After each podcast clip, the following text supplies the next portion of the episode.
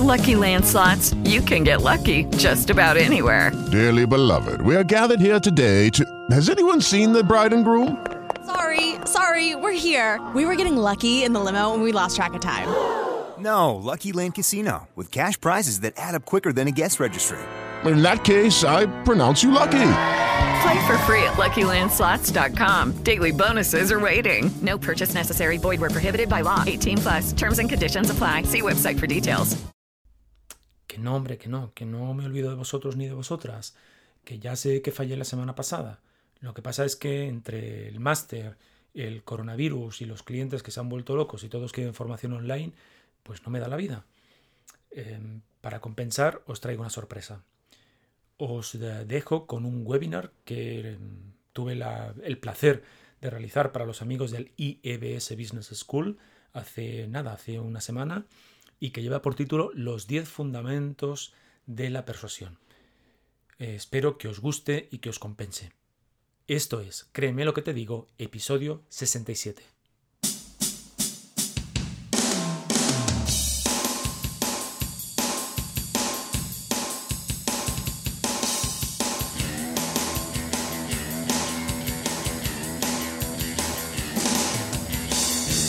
Bienvenidos y bienvenidas a Créeme lo que te digo, el podcast dedicado al mundo de la persuasión en el que voy a explicarte todo lo que tienes que saber para influir, convencer, inducir o inclinar opiniones a tu favor.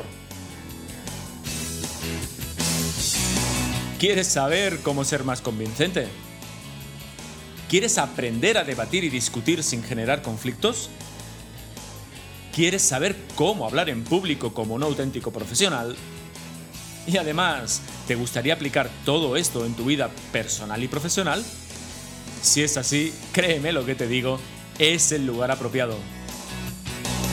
Yo soy Óscar Fernández Orellana y te voy a acompañar en esta aventura en la que conocerás los misterios, técnicas y trucos para llegar a ser un auténtico maestro de la persuasión. ¿Estás listo? ¡Comenzamos!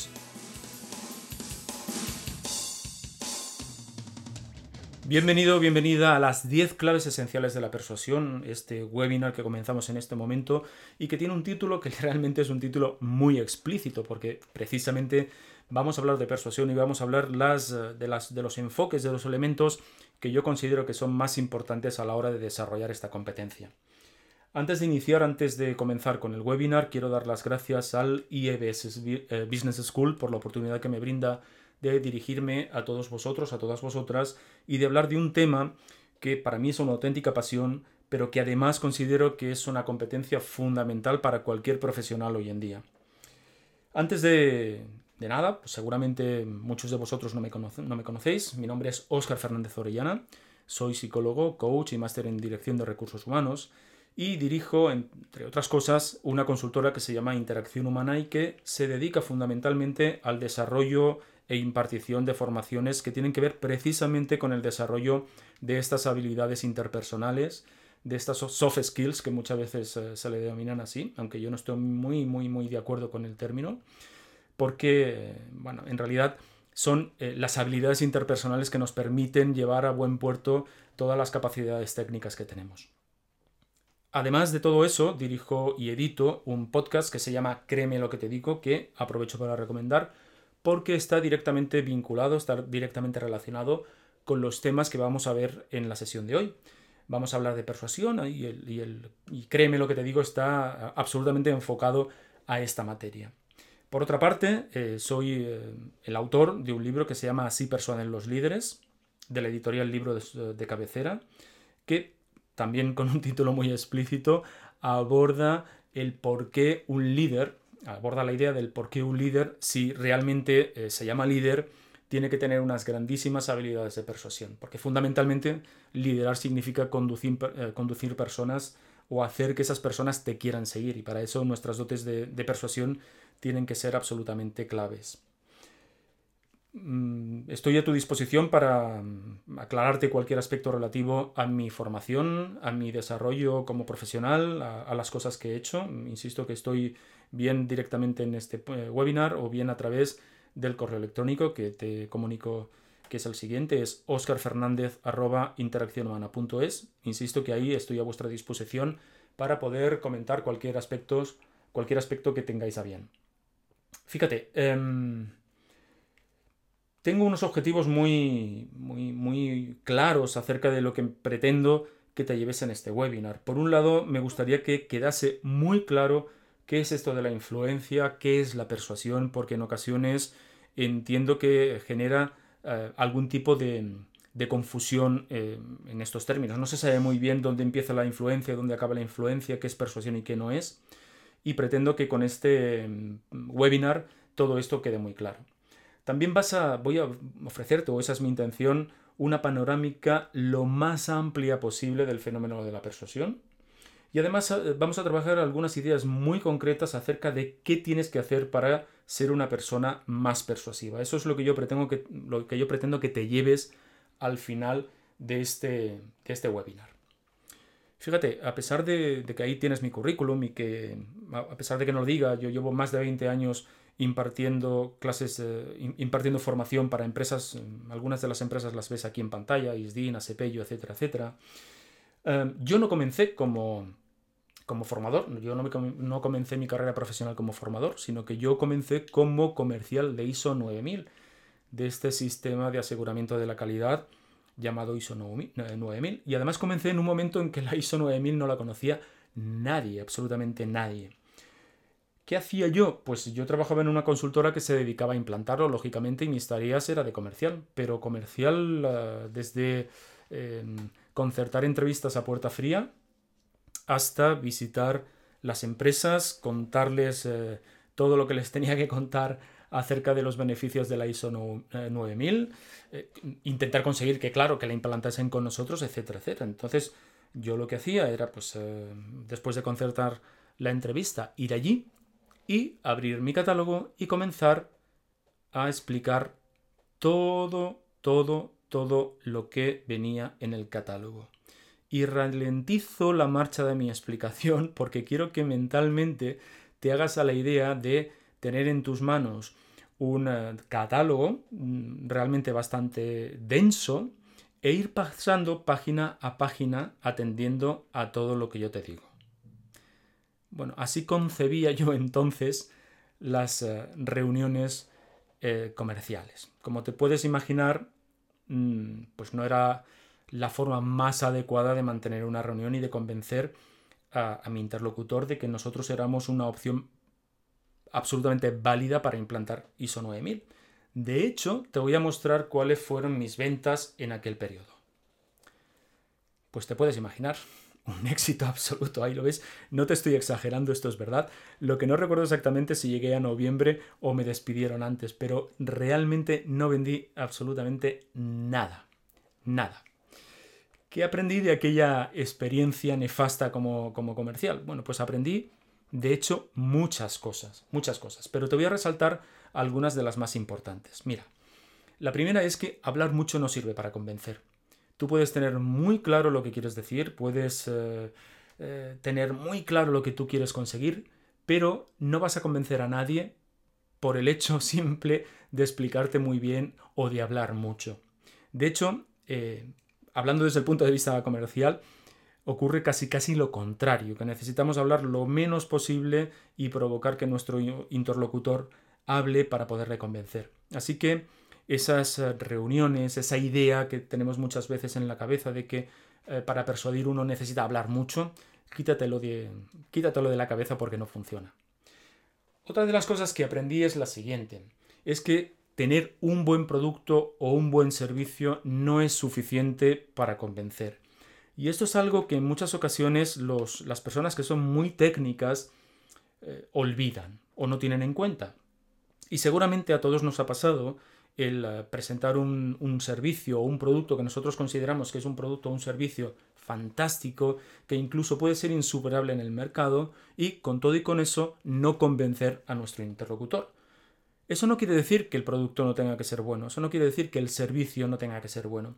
Lo que quiero decir es que es necesario algo más, algo más que vamos a ver a lo largo de este webinar.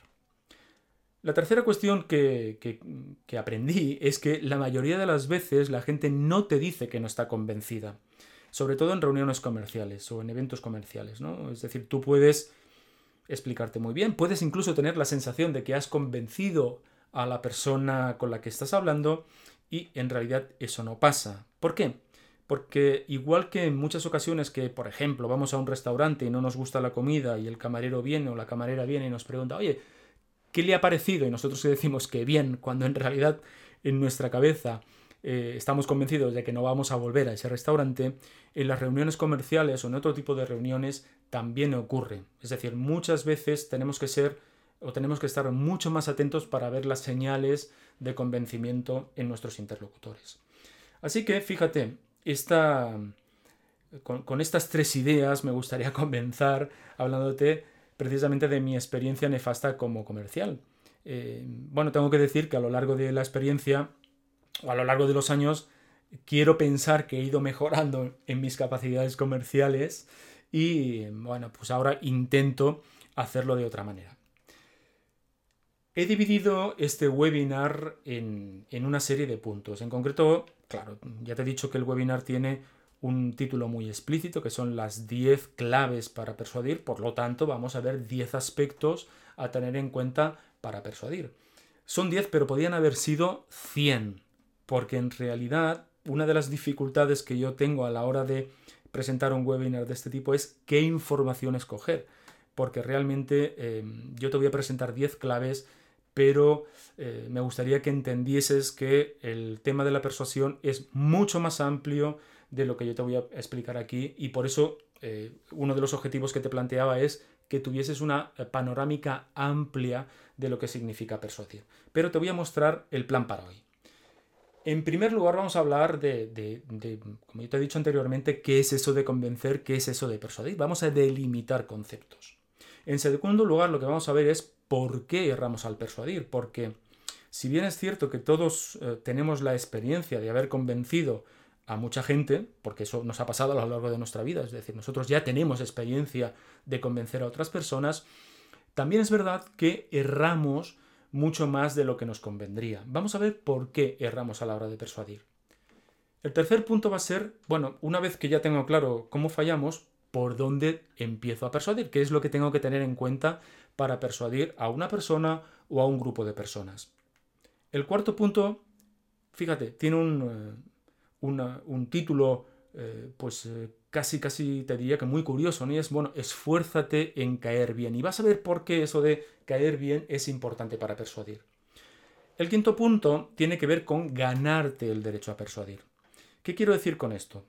Pues lo siguiente, es muy fácil. Tú no puedes obligar a nadie a que esté de acuerdo contigo. Eso es un derecho que tú te tienes que ganar. Es decir, la gente, por así decirlo, nos da la oportunidad de eh, ser convencida, pero no es algo que tú puedas forzar. Por lo tanto, tienes que saber cómo ganarte el derecho a influir, cómo ganarte el derecho a persuadir.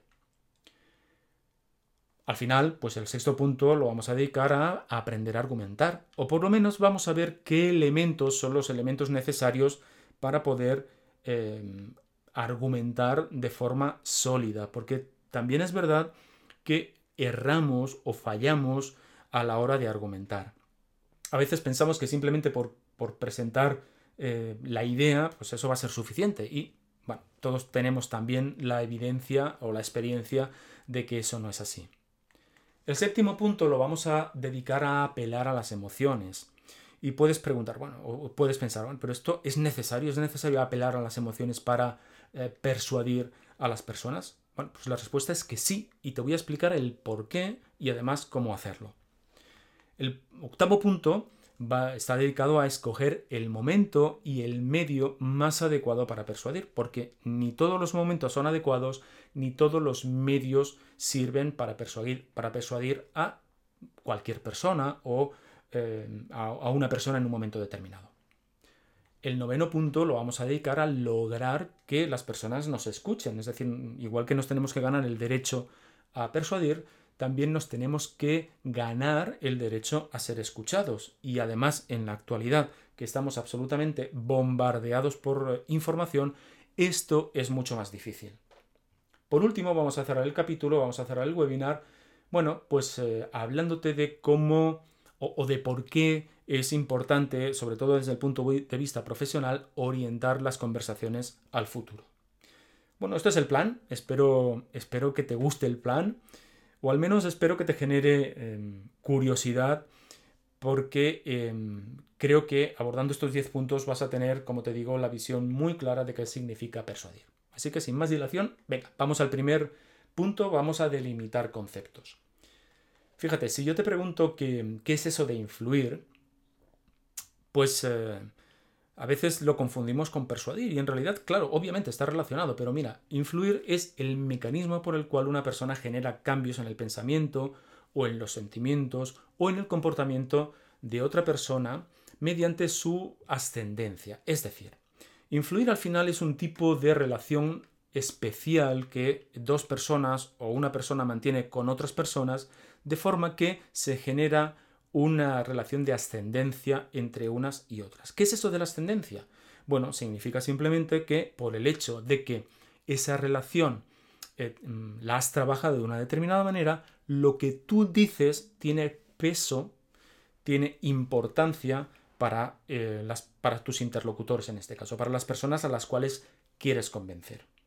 Por lo tanto, ese tipo de relación que se establece, ese tipo de relación especial de ascendencia, de importancia, es eh, la relación necesaria para poder persuadir. Porque al final persuadir, ¿qué significa? Bueno, pues significa simplemente variar el punto de vista de alguien, o bien variar sus sentimientos, o bien variar sus acciones sobre el tema eh, que tú pretendes, a través sobre todo del razonamiento. Si no existe la influencia, si no has establecido ese mecanismo, esa relación especial con tu audiencia, no vas a poder persuadir. Por lo tanto, primero, lo primero que hay que conseguir es generar esa influencia tuya con relación a las personas que quieres persuadir para luego poder cambiar o bien su punto de vista, o bien sus sentimientos, o bien mm, su conducta, que al final es lo que pretendemos. Al fin y al cabo, persuadir lo podemos sintetizar en algo muy sencillo y es que persuadir es convencer. Es decir, tú cuando intentas persuadir a alguien lo que intentas es convencerle de que tu idea, de que tu planteamiento, de que tu perspectiva es una mejor perspectiva de todas las alternativas que existen sobre un tema determinado. Por lo tanto, mm, aunque no sea exactamente eh, sinónimo, en nuestro webinar vamos a entender que persuadir es convencer. Y te digo una cosa, y es que al final, te diría que casi cualquier conversación que nosotros mantenemos con, nuestros interlocutores, con el resto de personas, lo que queremos en el fondo es convencerlas, convencerlas de que nuestro punto de vista acerca de algo es un punto de vista digno de ser tenido en cuenta. Pero claro, hay una serie de... hay un pequeño problema y es que no nos gusta que nos convenzan. De hecho, eh, fíjate... Step into the world of power, loyalty. And luck. I'm gonna make him an offer he can't refuse. With family, cannolis, and spins mean everything. Now, you wanna get mixed up in the family business. Introducing The Godfather at Choppacasino.com. Test your luck in the shadowy world of The Godfather slot. Someday, I will call upon you to do a service for me. Play The Godfather now at Choppacasino.com. Welcome to the family. VGW Group. No purchase necessary. Void where prohibited by law. See terms and conditions. 18 plus. Judy was boring. Hello. Then Judy discovered ChumbaCasino.com. It's my little escape. Now Judy's the life of the party. Oh baby, Mama's bringing home the bacon. Whoa, take it easy, Judy. The Chumba life is for everybody. So go to ChumbaCasino.com and play over 100 casino style games. Join today and play for free for your chance to redeem some serious prizes. ChumbaCasino.com. No purchase necessary. Void where prohibited by law. 18 plus terms and conditions apply. See website for details. Te, te, pido que pienses en una situación, pues no sé, mira, la más fácil que se me ocurre es una discusión doméstica, una discusión con tu pareja, ¿no? Eh, cuando tú Mm, intuyes o cuando tú descubres que tu pareja te quiere convencer, la verdad es que, y además todos lo hacemos, se lo ponemos un poquito más complicado, se lo ponemos un poquito más difícil. Es una cuestión instintiva, es una cuestión casi casi automática. No nos gusta, no nos gusta que nos convenzan, eh, porque al fin y al cabo lo que le estamos diciendo a la persona es que la idea que tú tienes sobre algo no es tan válida como la idea que yo te proporciono. Y eso al final, pues eh, no nos gusta. Lo que hacemos es, mm, eh, si descubrimos que nos intentan convencer, lo que buscamos es, bueno, qué argumentos en contra puedo arguir para no ser convencido. Insisto que eso lo hacemos todos. Por lo tanto, claro, si yo tengo que convencer a alguien y descubro que no nos gusta que nos convenzan, ¿qué hago? Bueno, pues eh, lo primero es tener en cuenta lo siguiente, y es que si se nota no vale. Es decir, cuando, eh, como ya te he dicho, si notamos que alguien nos quiere convencer, pues no nos vamos a dejar. Piensa, si no quieres pensar en una eh, situación doméstica, piensa, por ejemplo, cuando te llaman a las 8 de la noche intentándote vender un cambio de compañía de móvil, de, telefonía. Eh, pues enseguida nos ponemos a la defensiva, ni siquiera dejamos que termine todo su argumentario porque, mm, bueno, pues o bien colgamos o bien le decimos que no nos interesa, etcétera, etcétera. Por lo tanto, fíjate, si yo quiero convencer a alguien, no se tiene que notar, no tiene que parecer que yo quiero convencer. Pero claro, te puedes preguntar, bueno, pero eso en realidad se parece mucho a manipular, ¿no? Es decir, eh, que es una de las reticencias grandes que tienen las personas cuando ah, abordamos el tema de la persuasión. Esto, esto de persuadir, y, tal y como tú me lo explicas, eh, esto, esto de que si, si se nota no vale, no se parece mucho a manipular. Yo te diría que no necesariamente. Y te voy a explicar la diferencia que existe entre persuadir y manipular. Mira, me gustaría que te imaginases que persuadir es todo esto, es este conjunto. ¿De acuerdo? Este círculo mm, verde es persuadir, o es la persuasión. ¿Qué sería la manipulación? Pues un subconjunto de la persuasión. Es decir, toda manipulación es persuasión, pero no toda persuasión es manipulación. ¿Dónde está la diferencia? Pues mira, la diferencia está simplemente en la intención de quien lo hace. Es decir, mira, si yo intento convencerte de cualquier cosa y lo hago a través de mentiras, lo hago a través de medias verdades, lo hago a través de sesgos en la información, y yo soy consciente de que eso es así, te estoy manipulando. Por ejemplo, si yo juego con tus emociones y te hago chantaje emocional, te estoy manipulando. Me estoy valiendo de un cierto poder que puede ser, pues insisto, la manipulación emocional o puede ser el hecho de que yo te presento información que no es cierta para convencerte de algo. Ahora bien, no siempre lo hago así. No siempre que yo te presento información lo hago eh, para engañarte. Otra cosa diferente es que yo a la hora de presentarte esa información me equivoque y esa información no sea veraz, no sea mm, verdad, simplemente porque yo desconozco que es mentira, yo me he equivocado. Ahí no te estoy manipulando, simplemente estoy errando. Por lo tanto, para que todo el mundo nos quedemos tranquilos, cuando hablamos de persuasión, cuando hablamos de desarrollar nuestras capacidades de persuasión, no estamos hablando de aumentar nuestro poder de manipulación. En absoluto. O no necesariamente. ¿De acuerdo? Entonces, fíjate, la mayoría, digo la mayoría porque hay algunas de las herramientas de la manipulación que no eh, se utilizan en persuasión, pero en realidad la mayoría de las herramientas que utilizamos o que, o que las personas utilizan cuando manipulan también son herramientas que se utilizan a la hora de persuadir sin manipulación. Por lo tanto, lo que yo te voy a presentar aquí en este webinar son herramientas de persuasión. Cómo tú las utilices es cosa tuya. Ahí yo no voy a entrar. No, no voy a, a, vigilar el uso que haces de estas herramientas. Pero sí que me gusta marcar la diferencia clara entre persuadir y manipular. No son la misma cosa.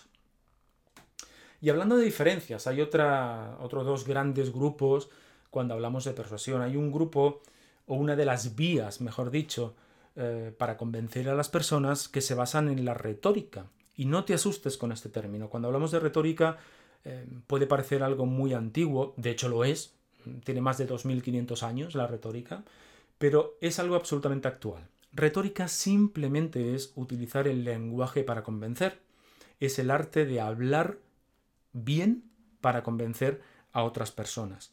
Lo que yo te voy a presentar en este webinar sobre todo tienen que ver con aspectos eh, que caben dentro de este conjunto, dentro de las habilidades retóricas, dentro de las habilidades del lenguaje. Pero hay otro gran grupo de persuasión que yo llamo mm, persuasión irracional, que tiene que ver con el hecho de convencer a personas. ¿Por qué? ¿O a través de qué? A través de los sesgos cognitivos que eh, tenemos las personas. Te voy a poner un ejemplo, fíjate. Mira, si tú vas caminando por la calle, cuando se pueda esto de caminar por la calle, y tú ves, eh, yo qué sé, eh, dos restaurantes, uno que está uno al lado del otro, y quieres cenar, ¿a cuál entras? ¿Al que está lleno o al que está medio vacío? Bueno, la tendencia natural, lo que hace la mayoría de la gente es entrar en el que está lleno. ¿Por qué? Porque de forma sesgada pensamos que el hecho de que haya mucha gente significa que el restaurante es mejor.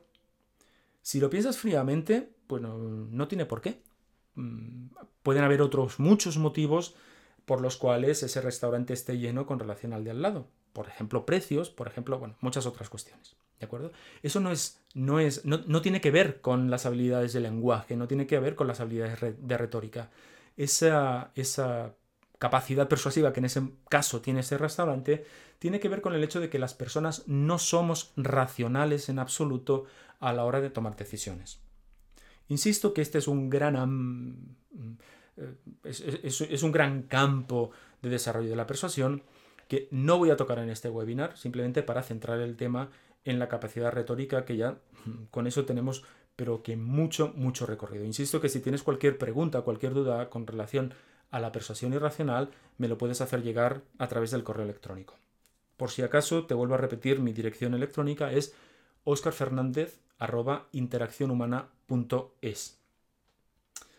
Venga, avancemos. Vamos al. Una vez que ya tenemos claro qué diferencia, qué es persuadir, qué es influir y qué diferencia hay con manipular, Vamos a ver por qué fallamos a la hora de persuadir. Pues fíjate, fallamos por, por, una serie de motivos. Yo te, yo te, incluyo aquí ocho, pero seguramente puede haber muchos más. Primero, porque la persuasión no son matemáticas. Estamos hablando de comportamiento humano, estamos hablando de.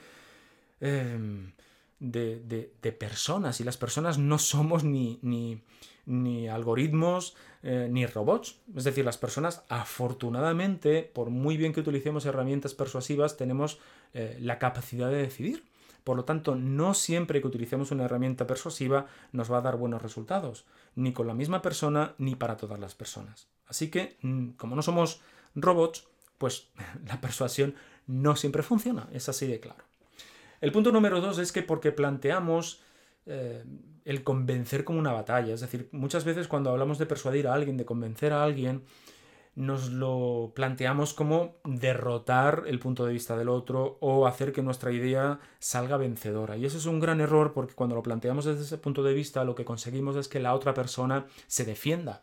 Si tú, si alguien se siente atacado, eh, sea pues eh, porque, mira, porque tu planteamiento es demasiado vehemente o porque, bueno, por el motivo que sea, la tendencia natural que va a tener esa persona es a defenderse. Y al final lo que vamos a hacer es una especie de, juego de ping-pong, de batalla, para ver quién gana. Con lo cual, no vas a poder convencer. Recuerda, la mejor persuasión es la que no se nota.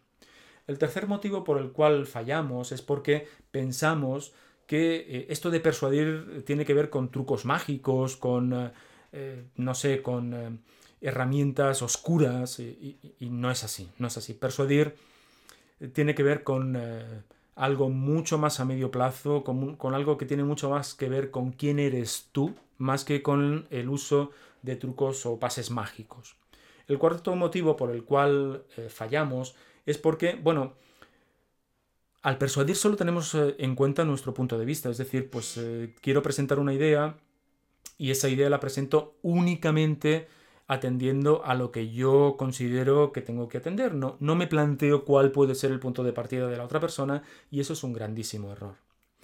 Punto quinto por el cual fallamos, porque pensamos que el hecho de aportar muchísimas razones va a hacer que por el peso de estas razones eh, pues las personas caigan rendidas a nuestros pies. Eso no va a pasar. No se trata de avasallar con razones, no se trata de eso. Se trata, y lo vamos a ver un poquito más adelante, de aportar razones sólidas. No hace falta que sean muchas. eh, no siempre que nos convencemos de algo lo hacemos a través de muchas razones. El punto 6 o el motivo 6 por el cual fallamos es porque no somos útiles cuando discutimos, es decir, lo que eh, enseguida lo que hacemos es aportar nuestro punto de vista, nuestros argumentos, avasallamos, eh, lo planteamos como te he dicho anteriormente como una batalla y nos falta sutileza a la hora, de hacer cambiar de opinión a otras personas. necesitamos ser mucho más indirectos a la hora de convencer. El punto número 7 por el cual fallamos muchas veces es porque no somos buenos argumentando, y esa es la verdad. Eh, a veces pensamos que nuestros argumentos son buenos y, no es así. Un, buen argumento necesita de una serie de elementos que, muchas veces no contemplamos.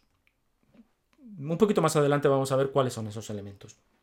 Y el punto número 8 por el cual algunas veces fallamos a la hora de persuadir es porque argumentamos solo desde el punto de vista de la lógica. Y esto pasa por ejemplo, con personas que son eh, muy técnicas, Hablando desde el punto de vista profesional, aquellas personas, pues no sé, que vienen de, de una o que tienen una formación muy técnica, piensan que únicamente abordando el plano lógico, únicamente, eh, pues no sé, si tienes que presentar un proyecto tecnológico, solo abordando los pasos, el, proceso de ese, mm, de ese de ese, de, ese producto o de ese servicio va a ser suficiente. Y la verdad es que no es así, no es así. Tenemos que adaptar nuestra comunicación al colectivo que tenemos enfrente y a veces sí que es necesario apelar a la lógica, pero otras muchas veces no. ¿Hay muchos más motivos? Pues sí, hombre, hay algunos motivos más, pero yo creo que estos son los motivos, los ocho motivos más comunes por los cuales fallamos a la hora de persuadir. Avancemos, venga. Entonces, una vez que ya tengo claro esto, una vez que ya sé qué es esto de persuadir, qué es esto de influir y por dónde fallamos, bueno, ¿qué, ¿por dónde tengo que empezar si lo que quiero es persuadir a alguien? Pues mira, muy fácil, tenemos que empezar por establecer tu objetivo para la audiencia. Y puedes decir, hombre, pero mi objetivo para la audiencia es convencerlos. Sí, sí, ese es el objetivo, ese es el fin último, claro que sí. Pero fíjate, yo puedo pretender de mi audiencia desde el punto de vista del objetivo, tres cosas. Fíjate, la primera cosa que yo puedo pretender conseguir de mi audiencia es cambiar su estado emocional. Te, pido que pienses en esta situación. Imagínate que eres un jefe, una jefa de equipo y que eh, observas que hay una persona de tu equipo que tiene pues un estado de ánimo, digamos, bajo. Está lo que podríamos comúnmente llamar como está desmotivado, está desmotivada. Y tú lo que quieres es cambiar el estado, la disposición emocional de esa persona. ¿Para qué? Pues para que rinda más, para poder encargarle un proyecto determinado, etc. Por lo tanto, tu objetivo, si eh, eh, te planteas, por ejemplo, en mantener una reunión con esa persona, tu objetivo es hacerle cambiar, cambiar su estado de ánimo. Fíjate una cosa, si tú quieres persuadir a alguien, si tú quieres que al final esa persona realice algo que tú pretendes, lo primero es cambiar su disposición emocional o por lo menos provocar un estado de ánimo favorable para aquello que tú le quieres pedir. Si tú quieres que alguien se, involucre en un proyecto, lo primero que tienes que hacer es generarle emoción para ese proyecto.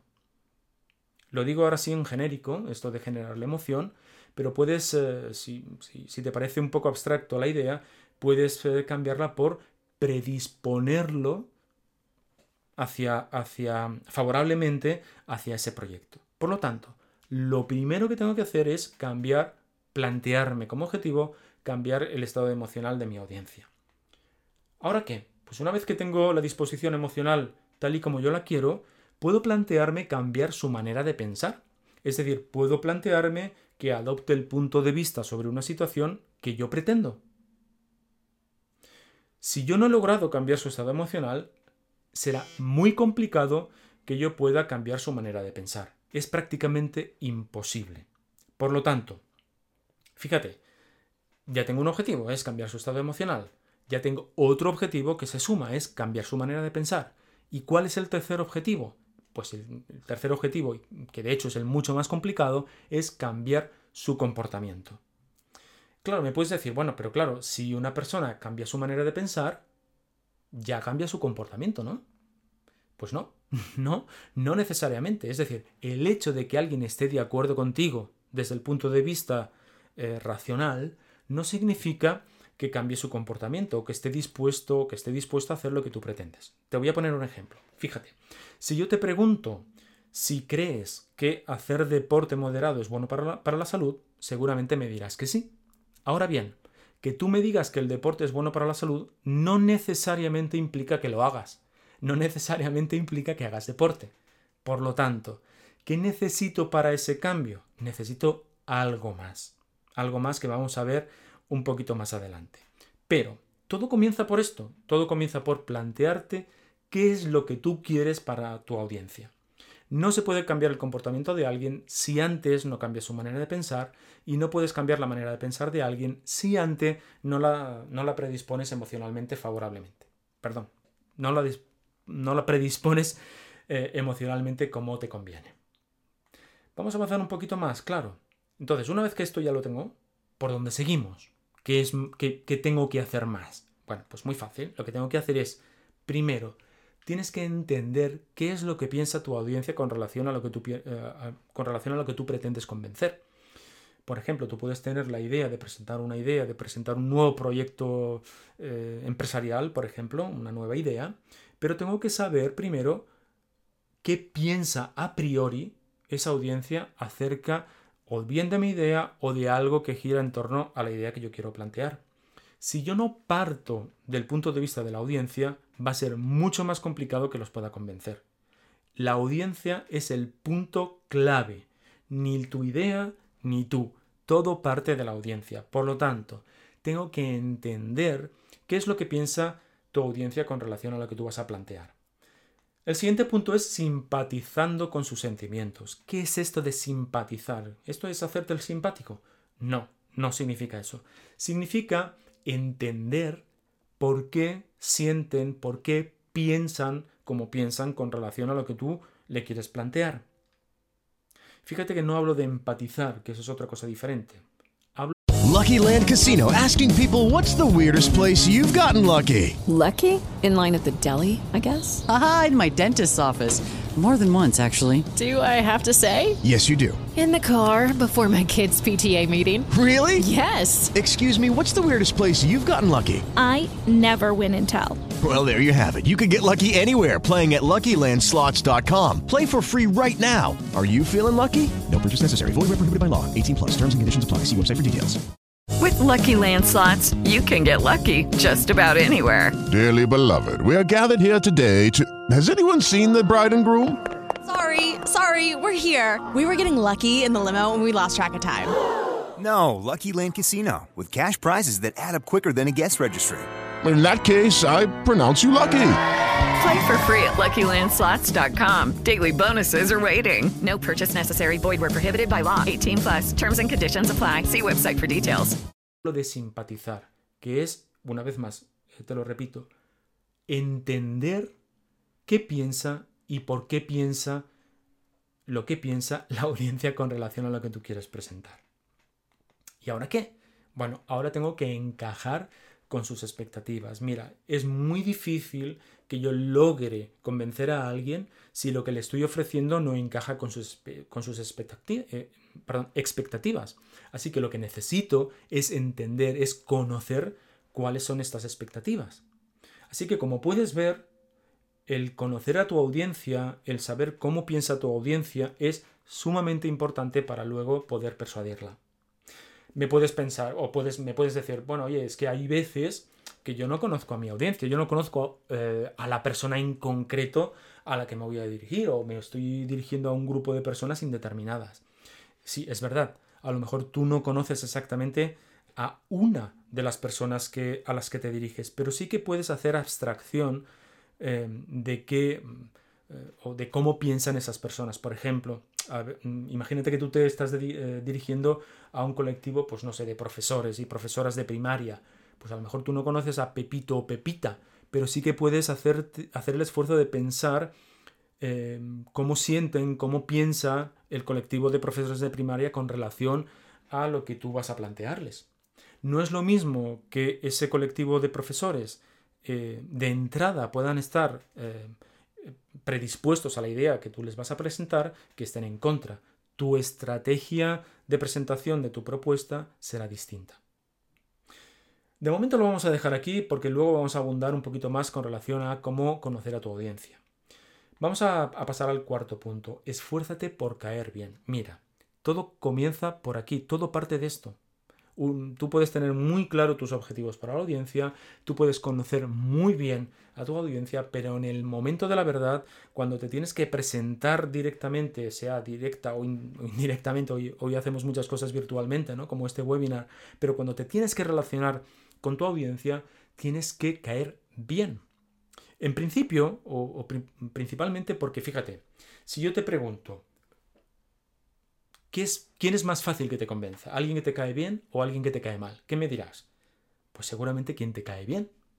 ¿Eso significa que tengamos que caer bien a todo el mundo? No, porque además eso es imposible. Entonces, ¿a qué me refiero con eso de caer bien?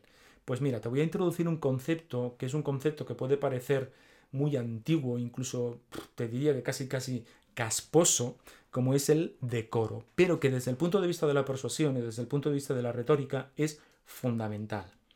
¿Qué es esto del decoro? Mira, el decoro es eh, la capacidad que tú tienes para qué? Para encajar con las expectativas de tu audiencia. Te pongo un ejemplo. Mira, de, de hecho te pido que mires la foto que tienes en pantalla, la imagen que tienes en pantalla. Fíjate, el, en este caso el ponente va vestido de una, de una determinada manera. Va vestido pues con una camisa, pero tiene unos shorts. Pero es que si miras la audiencia, van vestidos de una manera muy similar. Es decir, este ponente encaja con su audiencia. Son iguales. Pertenecen al mismo... Si tuviésemos que trazar un conjunto, están dentro del mismo conjunto. Seguramente, además de la vestimenta, eh, su manera de hablar también será una manera de hablar muy similar a la de su audiencia. Ahora imagínate que ese ponente pues eh, vistiese con traje, vistiese más formal, vistiese con, con un traje y con, corbata. Eh, ¿Convencería? Pues a lo mejor sí, a lo mejor sí, pero no me negarás que eh, le costará más. ¿Por qué? Pues porque la audiencia pensará que, oye, tú no eres exactamente igual que nosotros, tú no perteneces exactamente al mismo conjunto que, al que pertenecemos nosotros, por lo tanto voy a poner eh, en stand-by o voy a analizar mucho más lo que me vas a decir. Insisto en que nos convencen mucho más las personas que nosotros consideramos que son iguales que aquellas personas que son que consideramos que son diferentes. Esto lo tienes que tener muy en cuenta. Entonces, el decoro, insisto, ¿qué significa? Simplemente eh, cubrir o cumplir con las expectativas de nuestra audiencia. Por eso, una vez más, insisto es que, en que es vital conocer cómo es mi audiencia. Ahora te puedes presentar, o te pongo un ejemplo, mira, fíjate, o un caso, más que un ejemplo es un caso. Imagínate que tienes que dar una charla a un, no sé, a, a, un, a un, instituto eh, con adolescentes de 16 años. ¿Cómo irás vestido? ¿Con traje y chaqueta? ¿Con traje y corbata? No te digo que no, no te digo que no puedas, porque también dependerá mucho del tipo de colegio que sea, ¿no? Si es un colegio, pues no sé, privado, de estos carísimos, donde incluso los alumnos van pues con traje chaqueta y traje corbata, pues, pues sí, seguramente será lo conveniente. Ahora bien, si es un instituto público, a lo mejor no es la mejor idea. Simplemente ¿por qué? Porque no encajas. Porque no encajas. Incluso tu lenguaje también tiene que ser un lenguaje más llano, más claro, más adaptado a la audiencia que tienes presente. ¿Eso significa que tienes que, en este caso en concreto, que vestir exactamente igual que ellos? Pues eh, si tienes eh, pues 48 años como tengo yo, pues no, porque quedaría ridículo vestir como un adolescente de 16. No, eh, pero sí que tienes que encajar con lo que ellos esperan eh, acerca de tu comportamiento, de tu manera de mm, presentarte, de tu aspecto físico, de tu manera, eh, de, del uso del lenguaje que haces. Esto es vital. Recuerda, te tienen que ver como alguien que pertenece al mismo conjunto que ellos. Eso es el decoro. Vamos a avanzar más, vamos a ganarnos, vamos a ver cómo nos ganamos el derecho a ser escuchados. Eh, te voy a hablar de un concepto muy antiguo que es el concepto de ethos, del concepto de etos. Eso es un, concepto que viene de la Grecia clásica, de hecho es un concepto absolutamente aristotélico y es uno de los pilares de la persuasión. ¿Qué es esto del ethos? ¿Qué es esto del etos? Muy sencillo. El ethos es tu credibilidad, tu reputación, tu prestigio, tu fama, tus precedentes, tu fiabilidad, tu honor. Es decir, es aquello que la gente piensa de ti, cómo te percibe la gente. Es tu ascendencia, cuando te hablaba de, las, de tener, de, que la influencia tiene que ver con la ascendencia que tú tienes con relación a tu audiencia, pues eh, la ascendencia viene precisamente porque tu audiencia te considere una persona creíble, una persona reputada, una persona con prestigio. Todo eso es el ethos. Sin ethos es imposible persuadir. Es decir, si tú no consideras que yo tengo algo importante que aportarte desde el punto de vista de la persuasión, no vas a terminar este webinar. ¿eh? Porque vas a considerar que yo no tengo nada que aportarte, no me vas a dar ningún tipo de credibilidad. Por lo tanto, antes de que yo te pueda convencer de algo, tú tienes que llegar a la conclusión de que yo tengo pues eh, el suficiente etos como para que merezca la pena que estés en este webinar. Por lo tanto, tenemos que construir ese ethos antes de poder incluso eh, hablarles a nuestra audiencia desde un punto de vista técnico. ¿Y eso del ethos cómo se construye entonces? ¿Cuáles son los componentes del ethos? Bueno, pues te voy a hablar de tres componentes. El primer componente es eh, la virtud o la causa, el segundo es la sabiduría práctica y el tercero es el desinterés. Voy a explicártelo. Mira, ¿qué significa virtud o causa? Significa que la audiencia tiene que entender que en el fondo, en el fondo, en el fondo, eh, pues tú defiendes lo mismo que defienden ellos. Fíjate, si tú, imagínate, estás en una reunión de, vamos a poner, eh, negociación, comité de empresa, eh, dirección de empresa, ¿de acuerdo? Y tú eres dirección de empresa y tienes que convencer al comité de unas ciertas propuestas que tú quieres plantear. Si el comité de empresa, en este caso, no llega a la conclusión de que en el fondo perseguís lo mismo, va a ser mucho más complicado que puedas convencerles. Entonces, ¿tú qué tienes que hacer en este caso? Demostrar que precisamente queréis lo mismo. A lo mejor lo queréis de formas diferentes o a lo mejor para em, queréis llegar a esa intente de una forma distinta, pero en el fondo, en el fondo perseguís las mismas cosas, que podría ser, pues no sé, lo que sea, o la viabilidad de la empresa o em, la seguridad de los trabajadores, lo que sea, lo que sea pero tiene que quedar muy explícito que quieres lo mismo que quiere tu audiencia. Eso es la causa, defendemos la misma causa, defendemos lo mismo. ¿Qué es la virtud? Bueno, la virtud es lo siguiente, la virtud es que, igual que pasa con el decoro, te tienen que ver como alguien cuyas formas de comportamiento, cuyos valores cuadran o son similares a los valores de las personas a las que te diriges. Una vez más, tienen que llegar a la conclusión de que sois del mismo equipo. Os comportáis de la misma manera, perseguís las mismas cosas, tenéis más o menos las mismas costumbres. Eso por lo que respecta al punto número uno. La sabiduría práctica, ¿qué es? Bueno, esto es más evidente, es más sencillo. Si yo te, quiero convencer de que te embarques conmigo en un proyecto, tú tienes que llegar a la conclusión de que yo sé eh, de qué va ese proyecto, yo mm, competencialmente o técnicamente soy bueno en ese proyecto, si no, no vas a venir conmigo, por muy bien que te parezca la idea. Es decir, si yo te digo, oye, mira, tengo una grandísima idea de inversión, mira, mm, ¿por qué no inviertes conmigo en este, en este proyecto que tiene que ver con esto, con esto, con esto, donde vas a ganar tal cosa? Y tú, pues llegas a la conclusión de que yo no sé nada acerca del mundo de la empresa o acerca de la inversión, pues la idea te va a parecer muy buena, pero no me vas a seguir porque no te fías. Eso es la sabiduría práctica. Debemos demostrar o debemos hacer evidente que nosotros sabemos de qué va el rollo. ¿Significa que tengo que ser el mejor técnico? No, no necesariamente, pero sí que sé de qué va. El tercer punto es el desinterés. ¿Qué es el desinterés? Hombre, pues eh, yo tengo que tener muy claro cuando alguien me quiere persuadir que no hay gato encerrado, que no me quiere engañar, que lo que me está planteando no es simplemente algo con lo que solo esa persona va a ganar. Por lo tanto, cuando tú quieres convencer a alguien de algo, tiene que quedar muy claro que mm, eres, una persona clara, eres una persona honesta, no, no escondes nada y que ese beneficio que tú planteas a tu audiencia es un beneficio sin nada escondido. Eso no significa que tú no vayas a ganar algo, porque seguramente va a ser así. si haces un planteamiento, pues no sé, si estás en una ronda de inversión y pides a los, eh, potenciales inversores que inviertan en tu empresa, lógicamente tú quieres ganar. Claro que sí. A lo que me refiero es que no tiene que parecer que les estás engañando, tienes que eh, ser lo suficientemente claro en tu exposición como para que eh, tu audiencia llegue a la conclusión de que efectivamente eres una persona honesta. Vamos al sexto punto. Vamos a aprender a argumentar.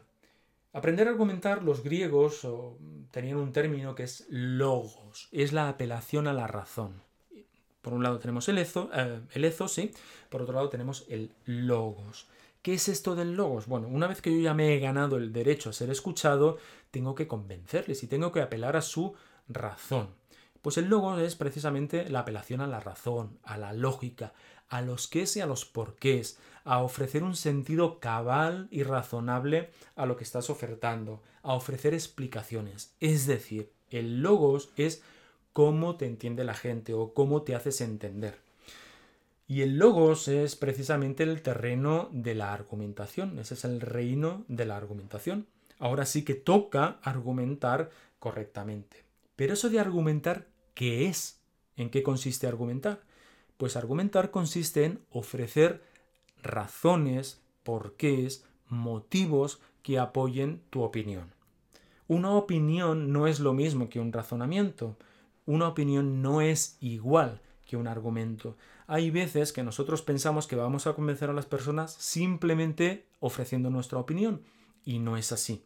Una opinión es un punto de vista, es algo que tú piensas acerca de otra cosa, pero eso no lo convierte en un argumento. Lo convierte en un argumento cuando tú aportas razones a esa opinión. Con lo cual, fíjate, ¿qué elementos tiene que tener un argumento? Pues en primer lugar, lógicamente, tiene que tener aquello que intentas demostrar, es decir, tu opinión. Tú puedes decir, mira, yo pienso que, pues no sé, em, em, los ordenadores Mac eh, son mejores que los PCs. Ya que sé, me lo acabo de inventar, ¿de acuerdo? Eso es lo que yo quiero demostrar, eso es lo que yo, de lo que yo te quiero convencer. Eso es lo que yo quiero que acabes pensando, ¿de acuerdo? Pero solo con eso, pues a lo mejor no es suficiente. ¿Qué más tengo que tener para que sea un argumento? bueno, tengo que apoyarlo con razones. Así que yo puedo decir, mira, yo pienso que los Mac son mejores que los PCs porque son más robustos, más seguros o lo que sea, da igual. Todas las razones que yo ah, exponga. Eso ya es un argumento. Es decir, argumento es mi opinión más una o las razones que sean. Pero además, si lo quiero solidificar más, por así decirlo, necesito evidencias de esas razones. Necesito demostrar que esas razones que yo aduzco son sólidas. ¿De acuerdo? Entonces yo podría decirte, mira, los Mac, yo pienso que los Mac son mejores que los PCs porque son más robustos, son más seguros y mm, la evidencia la, tenemos en que em, son... Em, Em, bueno, son menos hackeables que los PCs. Según se demuestra a través de estudios que no sé qué. Bueno, esas son las evidencias de las razones. Un buen argumento siempre tiene que contener estas, estos tres elementos. Sin estos tres elementos, los argumentos se tambalean. Para que tú puedas eh, conformar un, eh, un esquema fácil y muy visual de cómo argumentar, te presento el modelo del templo griego, que es un modelo que yo eh, desarrollé en Así persuaden los líderes, en el libro del que te he hablado anteriormente. Fíjate, ¿por qué este modelo y por qué se llama templo griego? Lo vas a ver clarísimamente, fíjate. En nuestro tímpano, en el tímpano del templo, en el, en el tejado del templo, vamos a colocar nuestra opinión que recuerda que es aquello que yo quiero demostrar, aquello de lo que yo quiero convencerte. Para que el, tímpano, para que el tejado no se caiga, necesito sustentarlo en columnas. Pues bien, las columnas serán mis razones, son mis motivos, son los porqués yo considero que mi opinión es una opinión válida. Pero una vez más, para que el templo no se hunda, necesito unos buenos fundamentos y los fundamentos me los proporcionan las evidencias, que son las pruebas, son las demostraciones que mm, valga la redundancia, perdonadme, demuestran que las razones son buenas razones. Vamos a ponerlo todo con un ejemplo. Fíjate, imagínate que yo quiero demostrarte que la dieta mediterránea es buena para la salud. Por cierto, aquí veo un error ortográfico en Mediterránea y es porque esta transparencia está traducida del catalán y en el catalán Mediterránea lleva acento. Disculpadme.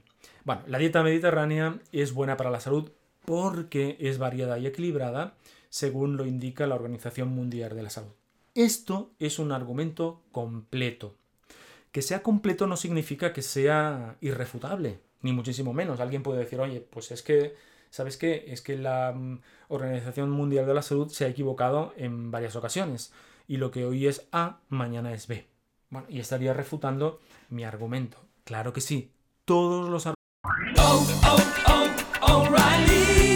¿Necesitas ayuda? En O'Reilly Auto Parts te ayudamos. ¿Necesitas algún consejo? Te aconsejamos. Nuestros profesionales en autopartes están siempre disponibles para ayudarte a encontrar lo que necesites. Excelente servicio al cliente es solo una de las ventajas que ofrece O'Reilly Auto Parts. Los profesionales en autopartes. Oh, oh, oh, O'Reilly Auto Parts.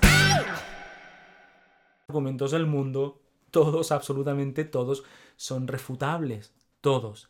Ahora bien, estos tres elementos o contemplar estos tres elementos hace que el argumento pueda ser más sólido.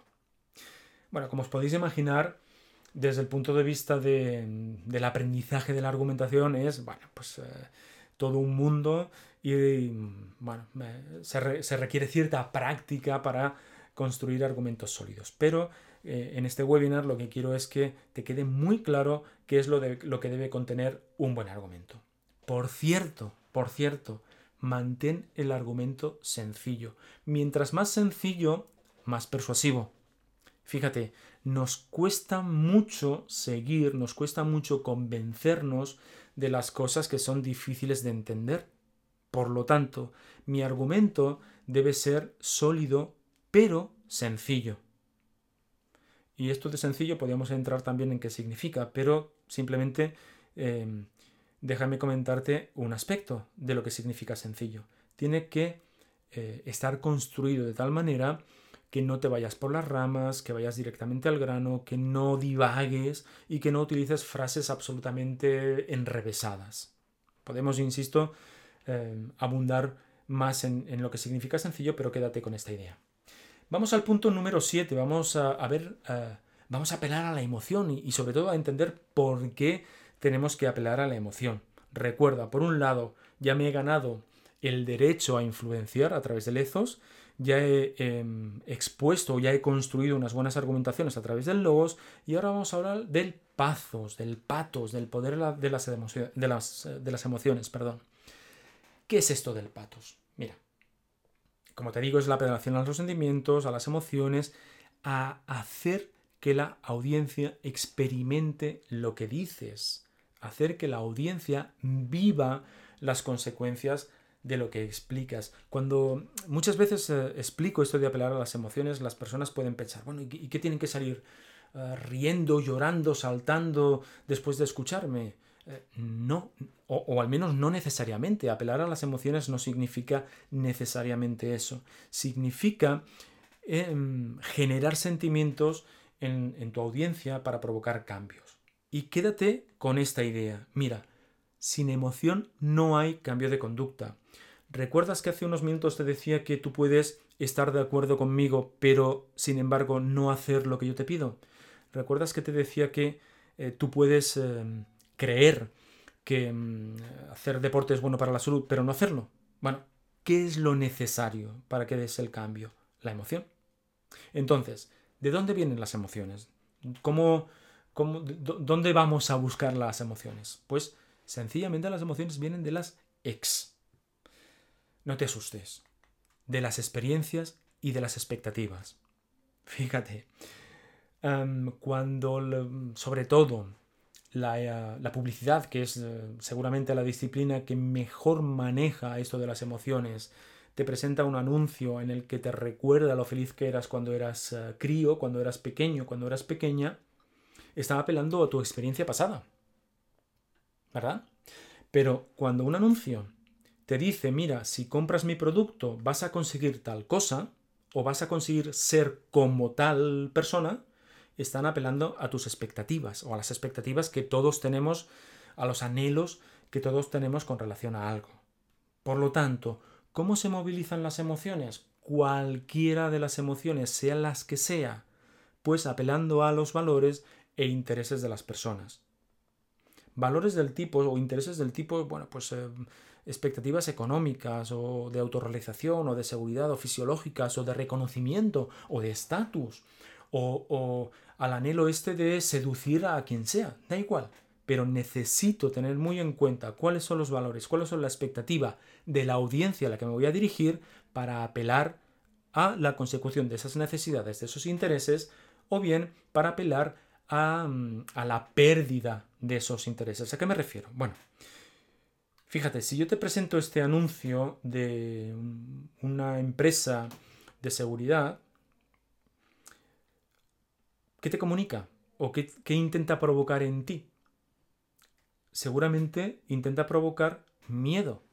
Es decir, lo que intenta provocar es, si no me contratas, vas a tener una situación de mayor inseguridad que si me contratas. Por lo tanto, ¿a qué está apelando? Está apelando a, una, a un anhelo de seguridad que todos tenemos, a una necesidad, en este caso, de seguridad que todos tenemos. Pero te está diciendo, mira, si no me contratas, vas a perder esa seguridad.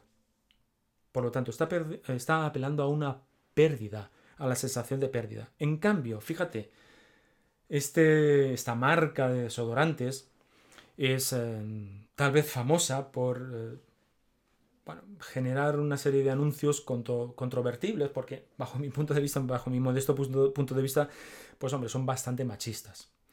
Pero fíjate, eh, son muy efectivos. ¿Por qué? Porque ¿a qué apelan? fundamentalmente te están diciendo, están dirigidos a, hombres em, de mediana edad, seguramente, jóvenes o personas de mediana edad, colectivo hombres, y te, y estás diciendo básicamente, mira, si te pones eh, mi desodorante, vas a conseguir todas las chicas, todas las mujeres que quieras. Van a caer rendidas a tus pies. Entonces están apelando a una necesidad que más o menos todos tenemos de seducción o en este caso explícitamente a una necesidad sexual. Por lo tanto, yo puedo apelar a, emociones por eh, anhelo de consecución o bien por pérdida. Vamos al noveno punto. Bueno, vamos a intentar lograr que nos escuchen. Hoy en día tenemos que competir con muchísima... Eh, información. Eh, tenemos que destacar por encima de un mar enorme de información. Por lo tanto, tenemos que lograr no solo que nos escuchen, sino que además se mantengan atentos a lo que yo quiero explicar. ¿Cómo lo hacemos? Bueno, mira, en primer lugar apelando a los lugares comunes.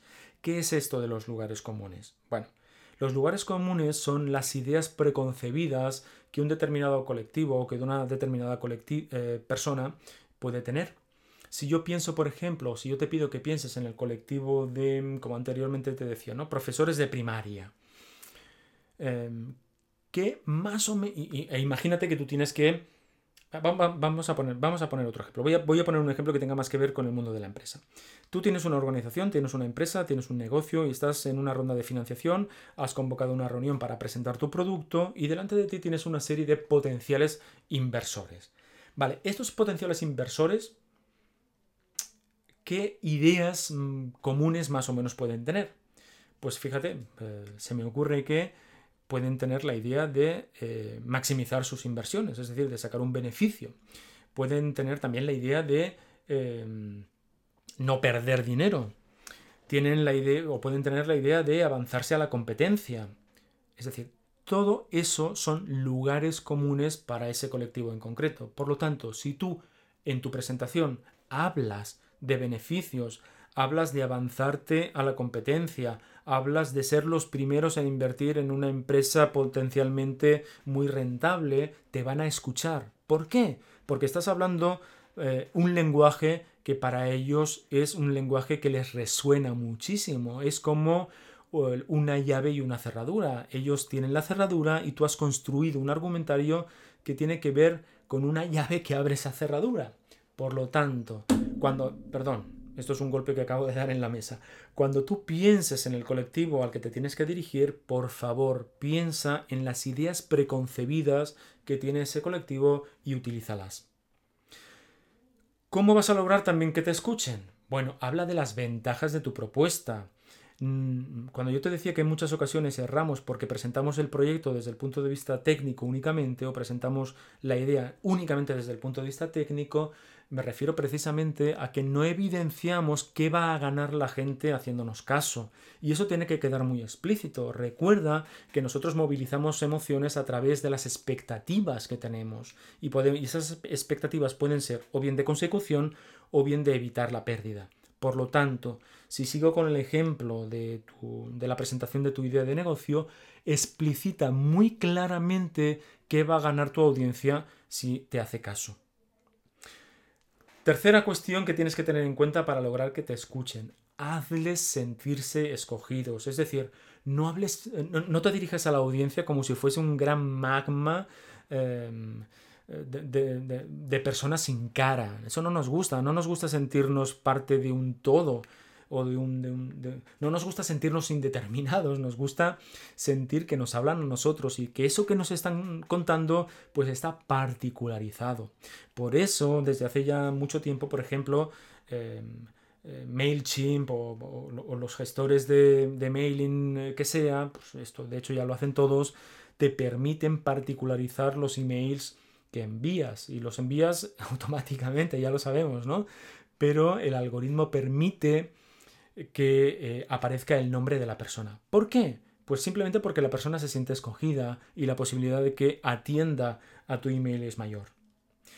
Por último, eh, hazle sentirse, sentirse importantes. ¿Qué es eso de sentirse importantes? Bueno, pues valora, da importancia a tu interlocutor, demuestra, demuestra preocupación por su situación, eh, sé empático, ahora sí, ¿no? Sé empático con eh, estas cuestiones eh, o con las, que, las preocupaciones que pueden tener la audiencia que tienes delante. Si tú explicitas en tu presentación este tipo de preocupaciones, te van a escuchar porque van a sentir que realmente les estás hablando a ellos. Te pongo un ejemplo. Mira, en la actualidad los anuncios que estamos viendo últimamente tienen que ver no con vender más, tienen que ver con ser empáticos y, pues, eh, hombre, compartir las emociones que más o menos todos estamos viviendo en estos momentos. Si la gente, si la audiencia, si la persona a las que te diriges no sienten que el mensaje que les estás transmitiendo está adaptado a sus circunstancias, no te van a escuchar.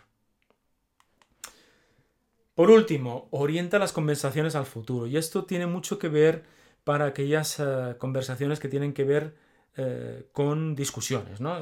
Es decir, imagínate que tú estás en tu empresa, en tu organización, eh, o estás en una reunión de trabajo y estás discutiendo bueno, pues eh, o se produce una discusión.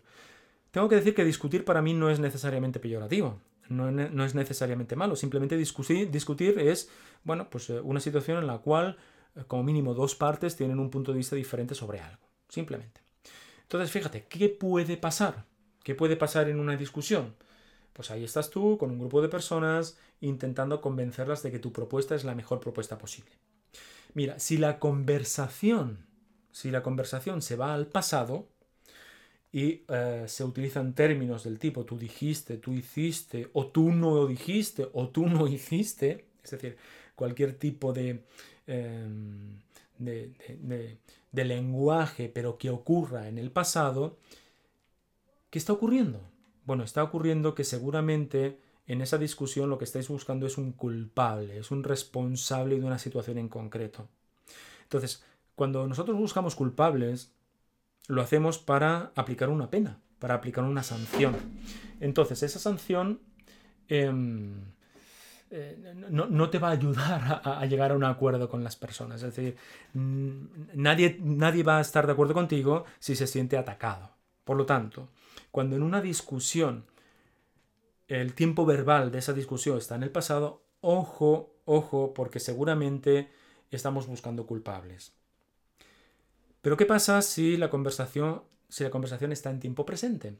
Si decimos cosas del tipo tú has hecho o tú no has hecho, o tú piensas que o tú no piensas que. Aquí lo que estamos es juzgando, estamos realizando juicios a las personas. Este tipo de conversación en una discusión eh, suele discurrir de la siguiente manera. Suele discurrir diciendo, bueno, si tú no has hecho tal cosa, tú no formas parte del grupo que hace las cosas bien o de las personas que hacen las cosas bien. Por lo tanto, no, no, eres bueno. Eh, por lo tanto, te has salido de la norma. Por lo tanto, no estás cumpliendo con lo que se entiende que tienes eh, que cumplir. Por lo tanto, lo que va a hacer la persona seguramente es defenderse. Aquí también va a ser muy complicado poder llegar a un entente. Por lo tanto, en una discusión en la cual tú quieres que tu punto de vista sea el punto de vista que se acuerda, tienes que intentar orientar la conversación al futuro. ¿Por qué? Porque en el futuro está el acuerdo. En el futuro están las alternativas que tú, que tú vas a plantear. Además, vas a intentar plantear eh, las cuestiones desde el punto de vista de hacemos A o hacemos B. Entendiendo que dentro de esas opciones a, por ejemplo, es lo que tú pretendes que se haga. Entonces, tú has de dirigir la conversación al punto en el cual se busque una elección, se busque una toma de decisiones entre lo que tú planteas y otras alternativas que, por supuesto, son peores a las que tú planteas.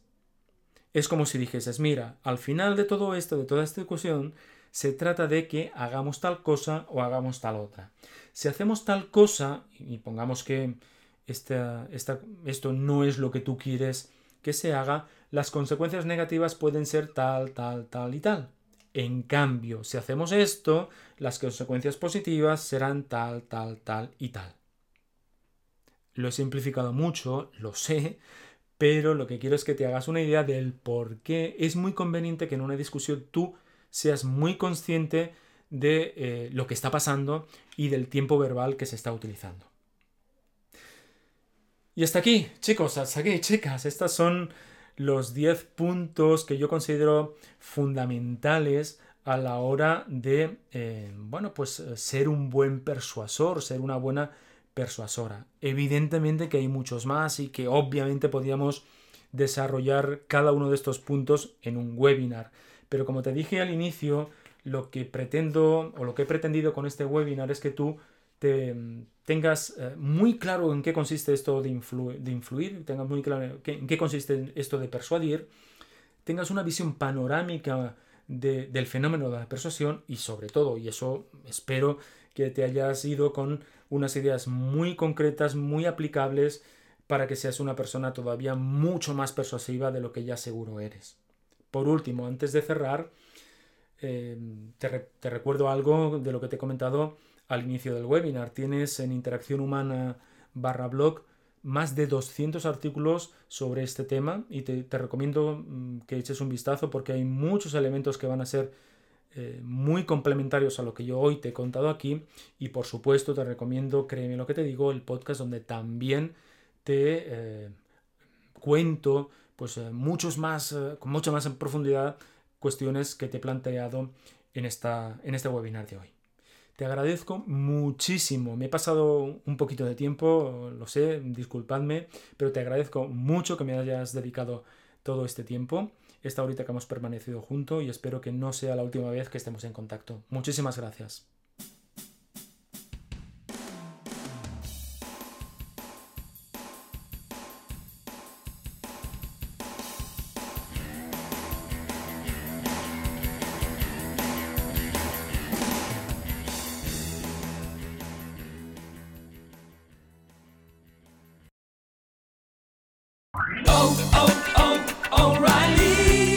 ¿Necesitas ayuda? En O'Reilly Auto Parts te ayudamos. ¿Necesitas algún consejo? Te aconsejamos. Nuestros profesionales en autopartes están siempre disponibles para ayudarte a encontrar lo que necesites. Excelente servicio al cliente es solo una de las ventajas que ofrece O'Reilly Auto Parts. Los profesionales en autopartes. Oh, oh, oh,